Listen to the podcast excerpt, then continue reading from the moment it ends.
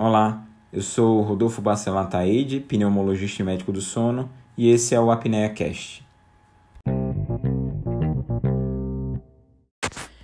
A gente vai hoje combater um dos principais mitos relacionados ao tratamento das doenças respiratórias.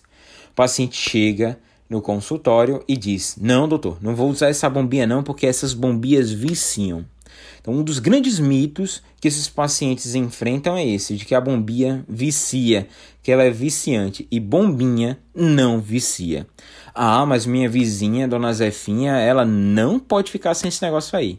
E é o que acontece é simples. Asma, doença pulmonar obstrutiva crônica, nossa DPOC, diversas doenças respiratórias, elas são doenças crônicas. Logo, as medicações elas auxiliam no controle dos sintomas, no controle da doença. Mas a doença continua ali. Então, se o paciente para de usar a medicação, ele volta a ter os sintomas, o que deixa a falsa impressão de que o organismo se acostumou, de que ele está viciado com o uso da medicação. O problema não é que o remédio é, que não é o que o remédio faz com o corpo ou se faz o corpo pedir mais.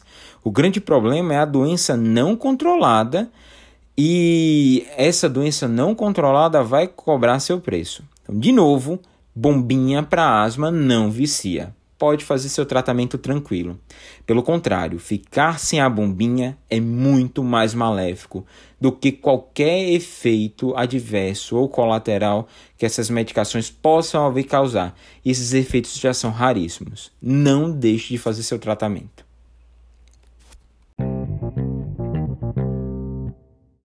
Curtiu? Tem alguma sugestão? Gostaria de tirar alguma dúvida? Não esquece de deixar seu comentário. E aproveita também para seguir as outras redes sociais. Estou no Instagram com o arroba Rodolfo Pneumosono e no Twitter com o arroba RBA Pneumosono. E até o próximo episódio.